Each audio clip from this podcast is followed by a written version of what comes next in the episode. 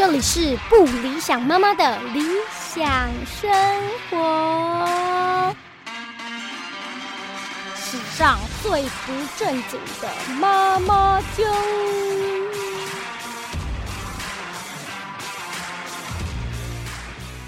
Hello，欢迎收听今天的不理想妈妈。大家好，我是不理想妈妈本人。哇，天气变得超冷的。突然的很多波的寒流，一波接一波的来，大家应该冷到受不了。而且由于今年那个没有出国，所以完全没有准备足够御寒的衣服。想说台湾也不可能太冷，所以有点猝不及防。今天呢，节目里面呢就要跟大家聊聊怎么准备小朋友的衣服，然后呃哪一些品牌是我比较常买的，也是一些经验谈。欢迎收听今天的不理想妈妈。好的，首先呢，我有一个观念想跟大家分享，就是其实我觉得衣服啊，真的就是可以多去搜罗别人的。其实老一辈的讲法是说，呃，如果可以拿别人家的小朋友的衣服来穿的话，小朋友会比较好带，就是一种说法啦。当然，就是其实也是希望年轻人节俭一点。然后，毕竟以前的生活物资不是那么丰富，那现在这个世代反而相反，就是我们有太多可以采买的选择了。所以我相信。呃，妈妈们一定也都那个摩拳擦掌的，很想要帮自己的小朋友打扮，所以在怀孕的后期，或者是你小朋友出生之后，就会有一阵子都非常非常于热衷于帮小朋友买衣服，帮小朋友打扮。那当然，每个家庭的经济经济状况跟个性不太一样，也许有些妈妈觉得哦，有衣服穿就好了，其实只要够保暖，不要呃着凉，其实都 OK。其实我觉得这就是也是个人的选择跟家庭环境适合的。状况，不过呢，不理想妈妈本身就是一个很爱买东西的人。诶，其实我结婚之前真的还好，因为我老公超爱买，我老公就是标准的金牛座，然后我整个那个上升金牛的部分完全被他大开启，所以就后来结婚之后，因为就是呃要家里要采买的东西项目变很多嘛，跟。比单身比起来，结婚之后要才买东西变很多，所以就变成超爱买东西，跟搜罗很多买东西的资讯跟比较这样子。那我们来聊聊小朋友的衣衣物呢？如果你呃拿回来衣物呃不足够穿的时候，你要怎么准备？然后你觉得，呃，你喜欢哪一个风格的款式？今天我们都可以一，我想要跟大家聊一聊这个部分。首先呢，就是我刚刚讲，其实如果呃家里面有亲戚，或是你的好朋友，他们已经先当妈妈了，或他们家小朋友衣服，甚至是你自己上一胎有留下衣服的话，那其实，在采买这部分其实是可以省蛮多预算的。那我觉得就是呃，爸爸妈妈们要跟朋友拿衣服的时候，我觉得。呃，虽然人家给我们东西，我们都非常感谢，但是其实呢，还是要留意季节。就是你拿回来的衣服的那个小朋友，最好他出生的季节跟你的小朋友预产期出生的季节是差不多的，否则我跟你讲，大部分都是大部分都是穿不到的，这是非常真实的一件事情。为什么呢？因为。你你待会想说，呃，生长速度不一定，也也许有可能有机会穿到，但是相信我，其实大部分是没有办法 fit 你的小朋友的时间跟季节的。为什么？因为小朋友长得真的非常快，他们大概一个月、两个月就可以换一码了。所以你想想看，如果你跟别人拿到季节跟你小朋友生出来季节是完全相反的时候，衣服几乎是不能穿。他拿来的衣服你可能太大，然后你想说明年再穿的时候又太小了。比如说我的儿子是冬天出生，他是十二月生的，就已经就是真正的冬天出生。我如果去因为我小姑的儿子是夏天出生，所以我剪他的衣服，基本上只有前面那段包皮衣跟呃纱布衣这段时间可以穿得到之外。其他时间几乎穿不到的，因为我的小朋友长到可以穿，比如说裤子或是衣服，他已经可以站立行走的时候，那时候他的小孩，那时候是。过过了快一年，就已经快要秋天跟冬天。可是我的小孩快要可以走的时候，可以穿裤子的时候，就是可以有造型的外出裤的时候，他那时候已经进入到夏天，他要穿的是短裤。所以你的季节上面一定要做一个呃比较好的考量。但是我知道大家都会有人情上面不好意思，因为人家给你，你也不好意思说，哎，那你们家是几月生的？所以我意思说，如果可以选择的时候，尽量还是找跟自己小朋友同一个季节出生的的哥哥姐姐的衣服，你们捡回来穿，真的才会比较实用。不要全部都一箩筐的跟所有的亲戚要所有的衣服，因为我跟你讲，季节不对是几乎完全穿不到的。那如果你是生第二胎呢？就像我们家，我们在姐姐姐姐买衣服的过程中啊，因为我是我这一辈里面比较早生小孩的，但是我堂姐他们的小孩都已经很大了，所以我这边其实根本没有什么亲戚的衣服可以捡，所以我们家姐姐的衣服几乎都是买新的，几乎啦。然后我们买的时候就是没有全部都买粉红色，主要是因为我个人就觉得。其实不需要用颜色来区分性别，所以没有买很多粉红色，然后呃尽量也买些中间色，然后蓝色也可以，就各式各样的款式的衣服或颜色都都会买。所以当姐姐长大了，有些衣服要给别人的时候，我就会挑选一些哦比较中性的衣服留在家里。就是那时候幻想说第二胎也许可以穿，但殊不知一隔隔那么久。所以呢，呃，其实你在挑选你的第一胎的衣服的时候，其实它也可以放在这个考量当中哦。有没有想超长远的？没有，就是有些衣服比较贵嘛，然后因为就想说这个衣服只穿一个小孩实在太可惜。为什么可惜？你知道吗？你买一件刚刚好他可以穿的衣服，一岁之后你买一些大的牌子。比较贵的牌子，精品的牌子，一件衣服要三四千块、五六千块。你买它当季刚刚好可以穿的时候，其实它明年它就不能穿了。可是呢，如果你有买大一码的话，他那一年穿起来其实也不好看啊，所以这是常常买衣服上面很多的考量啦。然后那时候我们就想说，哦，那如果买刚刚好，姐姐至少可以穿这三个月，那留下来，也许下一胎如果这个衣服很中性，我们的下一胎的小孩，不管是男生或女生，他也都可以穿。那其实我们家弟弟也还是会穿一些，就像我讲的，我我不希望用颜色来区分小孩子的性别，所以其实我们家弟弟有时候也是会穿一些粉红色的衣服，所以没有怎样，我觉得都很可爱。好，这是关于就是小朋友衣物的规划跟跟别人拿衣服的规划。那呃，出生的婴儿呢，其实在呃四个月之前，他基本上全部都是穿纱布衣或者是所谓的蝴蝶装。其实我跟你讲，那时候都还穿不太到什么包屁衣，包屁衣基本上都是等他们大概会翻身会爬的时候，才会有比较适合的包屁衣的尺寸。也有啦，外国人其实不穿纱布衣，外国人有很小件的包皮衣。但是台湾的季节跟阿公阿妈带的习惯，其实他们还是习惯用纱布衣。包括你在医院出生的时候，医院也是帮他穿穿纱布衣。什么是纱布衣呢？纱布衣就是那个，就是一件左右对开的衣服，然后里面可以包一个，里面可以绑一个蝴蝶结，外面再绑一个蝴蝶结，有点像日本的浴衣。对，就是你去温泉饭店泡，呃，应该像我们浴袍啦，对，类似浴袍那样的结构，但是它就是给小宝宝穿的，然后是纯白色的纱布做成的，因为它比较透气，然后也比较吸汗，穿那个是最最最舒服的。然后通常下半身就是包着尿布，跟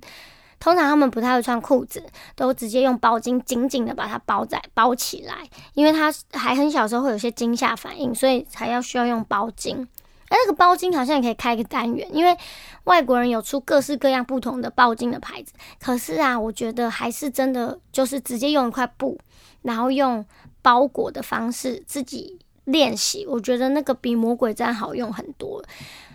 要用魔鬼毡，基本上其实。就是妈妈比较比较不会包的状况才会用包巾，或者是你的小朋友很容易把手从包巾里面伸出来或钻出来，那个时候你就可能要用魔鬼毡比较强力的把它包住。这个是小朋友每个个性不太一样，所以呃刚开始大概六个月之前或四个月之前都是穿连身，就是连连身的兔装啊，或者是呃蝴蝶衣。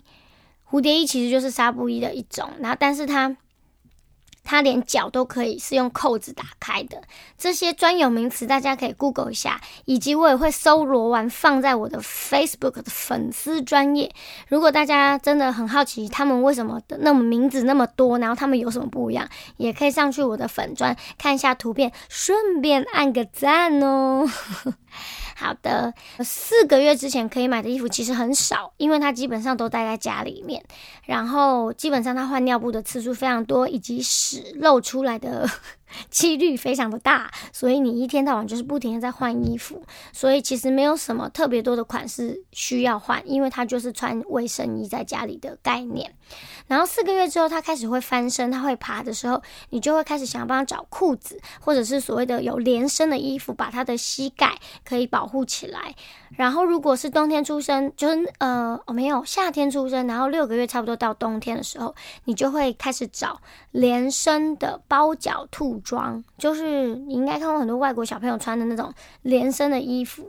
然后他的脚是包起来，所以他也不用穿袜子。我分享一下我们家弟弟，我们家弟弟，我有有一阵子非常疯狂的买这种包脚的兔装，为什么？因为他湿疹的发作位置就在他的脚踝。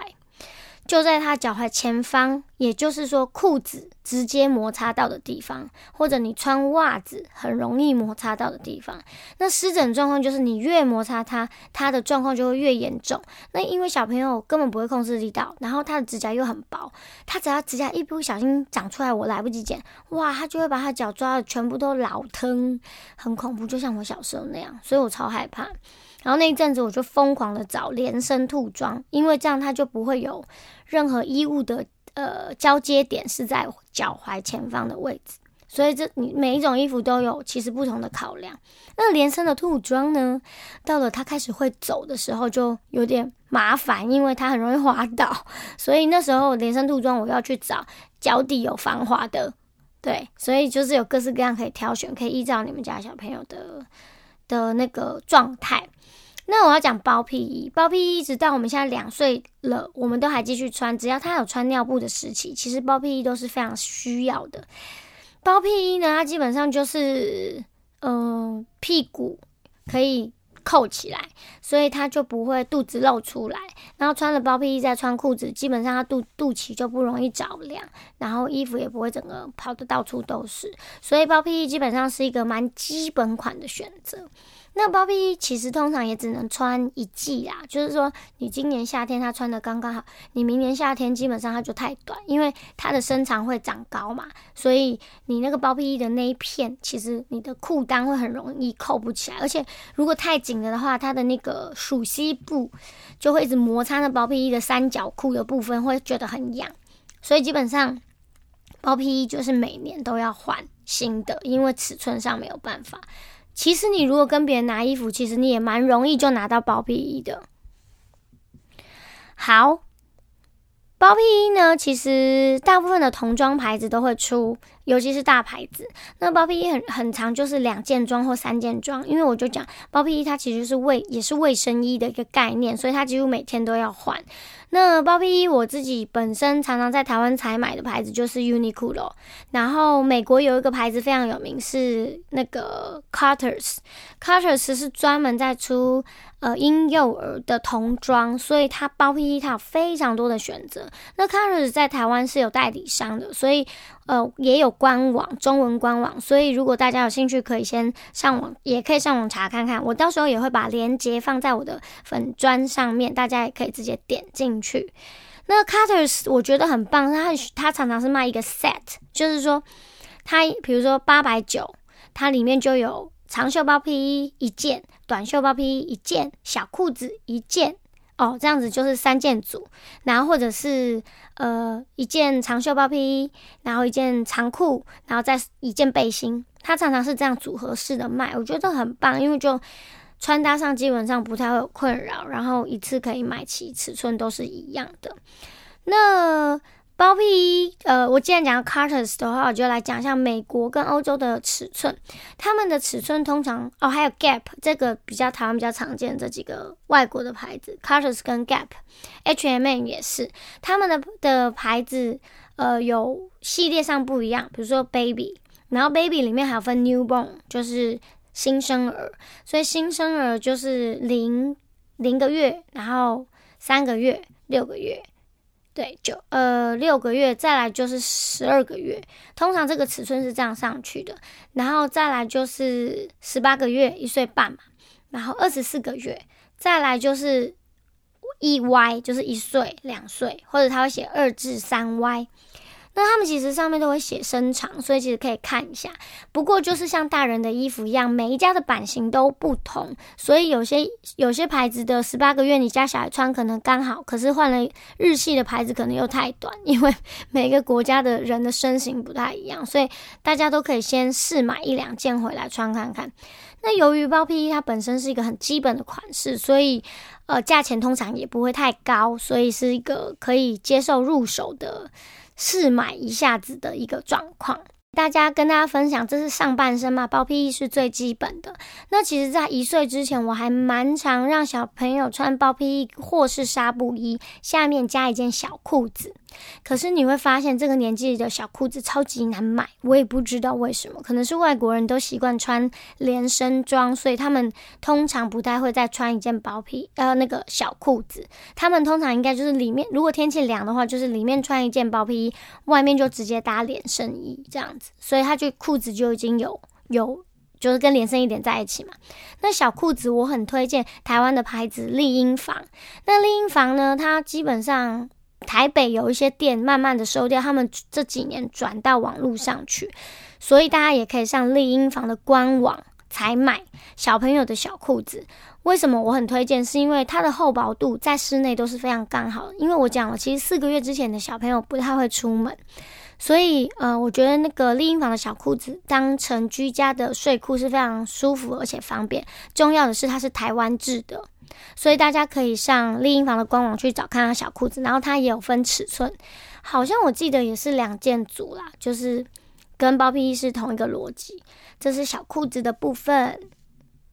那你会看到外国人啊，对于裤子的这个逻辑，他们基本上都是穿比较紧身，小朋友都是穿比较紧身的裤子。可是我说丽婴房这个小裤子，我很喜欢，是它其实是短版的束口裤，就是它的脚踝其实是有一圈。蛮松的，松紧的，但是这个第一个是它不太会太紧，摩擦小宝宝的肌肤，但是它又不会太长，让你在换换裤子的时候，因为我跟你讲，裤管很松的时候啊，很小很小的小宝宝，他们会常常一直踢踢踢，很容易脚就跑到裤子里面，你会找不到他的脚，所以我觉得那个丽婴房的那个台湾制的小裤子是很很适合小宝宝的设定。好，那欧洲如果对欧洲牌子比较喜欢的话，我觉得我最推荐的就是 Zara。Zara 呢，呃，除了大家常常逛的大人的那个 Zara，他们有一些大的店里面有童装。Zara 它里面呃的童装年龄分配的非常广，所以其实有些妈妈像我比较矮，我们几乎也可以买 Zara 的童装。那它的它的款式非常多，然后也比较时尚，换季也换得非常快，所以有非常多的选项可以买。然后，如果你是新生儿，其实他们有 Zara Zara Home，就是卖居家的那个 Zara Home。他们其实还有更新生儿的系列，但是它不在，不会在 Zara 的店铺，它会在 Zara Home 的店铺。它会有一系列新生儿宝宝的衣服，也有连身兔装，然后包脚的，然后帽子、小袜子、小手套，我超喜欢的，所以也很推荐 Zara Home 里面的宝宝居家系列。那目前我看到 Zara Home 在台北就是那个在在新一区的 ATT for Fun 里面，那它地下室就有那个宝宝的专区。我觉得大家有兴趣或者是有兴致，也可以去逛一逛。虽然我相信四个月之前妈妈几乎是很难出门的，不过你可以也可以上他们官网去 Google 一下 Gap。Gap 其实也是很大宗的美系。美式的童装，那它的宝宝的系列也非常的多，但是它就是很美式，所以它很多都是棉 T 呀，然后呃比较运动风格，所以就要看妈妈自己的的喜欢的类型跟风格。对，Gap 也是一个选择，而且他们蛮常在打折的，大家有空可以看一看。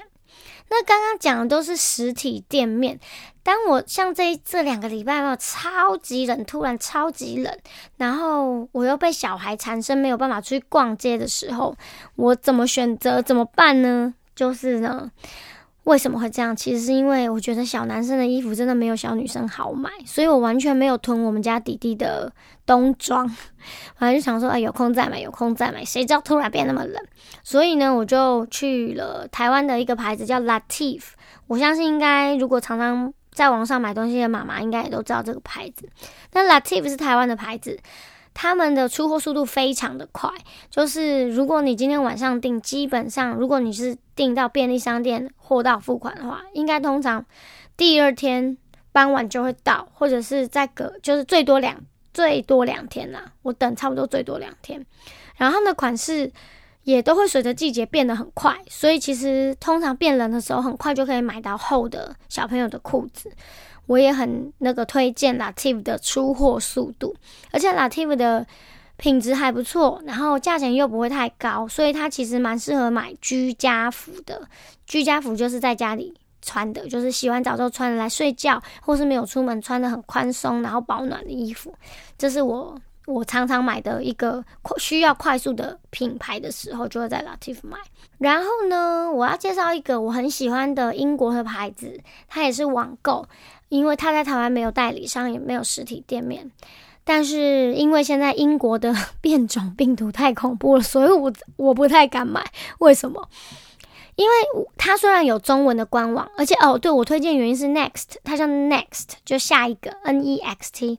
Next 呢，它虽然有中文的官网，但是在台湾是没有实体店铺的。但是我就说妈妈可以买，就是因为中文官网对大家来讲都很方便。因为他在香港是有实体店面的，但是他在香港是有专柜，但台湾没有。然后我当初买的时候，以为他是从香港寄出，结果不是诶，我收到的时候还蛮吃惊的，其实是从英国直接寄过来的，就是我看那个快递上面的写的那个地址，所以。还蛮酷酷的哦，他三天就会送到了，很也是蛮蛮快的。因为现在英国的疫情也不是很稳定嘛，就是很严重，然后所以我担心他们的物流啊，或是空运都没有那么都没有办法那么快。然后再来是，就是也不知道那个病毒会不会附着在那个 那个包裹上面，所以我就不敢订。但是我很喜欢这个牌子，我还是推荐给大家，大家有空可以上他们的官网看一下。然后重点是，我觉得买。欧洲的童装，不管是 Zara 还是像这个 Next 的好处，是因为因为他们会下雪，或者他们冬天比台湾冷很多，所以他们会出很多好看的御寒的衣服。因为我们在热带亚洲国家或热带国家，你买的衣服再怎么厚，它其实款式就不会出那么多，因为我们这边冷的就那几天而已。但是在你买欧洲的牌子，你可以买到很多厚的但是好看的衣服。所以我蛮喜欢的，那大家还可以有空上 Next 看一下。那我就说它其实货到的时间很快，就是三天会寄来，三到五天啦。但基本上我三天之内都会收到，而且它的女生的童装超可爱又超漂亮，所以欢迎大家也可以去看一下。然后我还有一些贴心的小叮咛，就是呢，你有时候买小朋友的衣服就想说啊。只能穿穿这三个月，实在太可惜。我要买大一号，这样子明年应该还可以穿。但是，请你们相信我，以以各位家长这么的努力的在照顾小孩的状况，他们都头好壮壮。你相信我，他隔了一年绝对不会只长一码，他一定会在往上涨。所以呢，就是我现在个人采买的策略就是，就是买当季可以穿的。你既然已经花钱了，你就是要让它穿到最好看的样子，不要今年穿的松松垮垮，然后明年变超小又不能穿，变成这件衣服根本没有在任何一个它适合的季节有最完整的样子被大家看见，有没有？是不是？当然啦，大家的考量不一样。那像买裤子啊，你就是它明年会抽高嘛，那裤子可能就可以变相的买，如果它是可以反折的，或者它是束口裤，那它当然就可以买。大甚至大两码，这可能是大家不同的选项。然后我还有一个小叮咛，就是小朋友，呃，一岁之前最好都是买他当时身高的尺寸。我刚刚讲欧洲尺码是分月份跟年纪的，那日本的尺码呢是分公分的。他就会直接写八十公分、六十公分、七十公分、八十公分、九十公分、一百公分，就一路这样下去。所以日本日系的品牌像 Uniqlo 或者是 Muji，其实你买的时候就直接买你小朋友现在几公分，你就直接买那个尺寸就好了。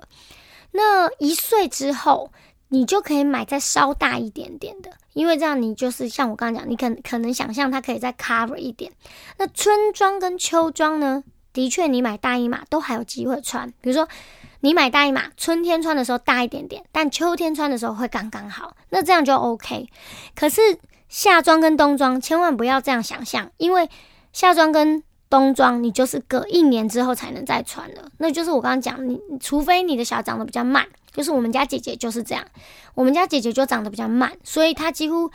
一件衣服如果宽松一点的话，它几乎可以穿到两到三年。你看我们家小孩长得有多慢，营养不良是不是？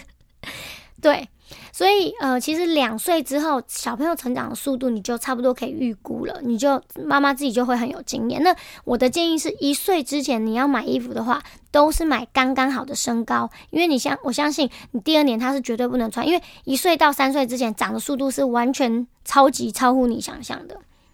这是我的贴心小叮咛。春装跟秋装可以考虑买大一点点，但夏装跟冬装就是最好买刚刚好穿就好了。哦，我们家还有一种衣服会买大一码，就是外套。外套我们会买稍大一点点，因为第一个是你里面可能还会穿冬穿别的厚衣服嘛，然后再来是因为外套都通常贵一些些，所以就希望它的 CP 值可以再高点，可以再多穿一年。好的，这就是很基本的妈妈的穿衣服的一些牌子的分享。那相关的链接呢，我也会放在我的不理想妈妈的理想生活的脸书粉丝专页，欢迎大家帮我点进去，也欢迎大家帮我按赞哦。谢谢大家今天的收听哦，希望给爸爸妈妈有一些采买的方向。那我们就下次见喽，拜拜。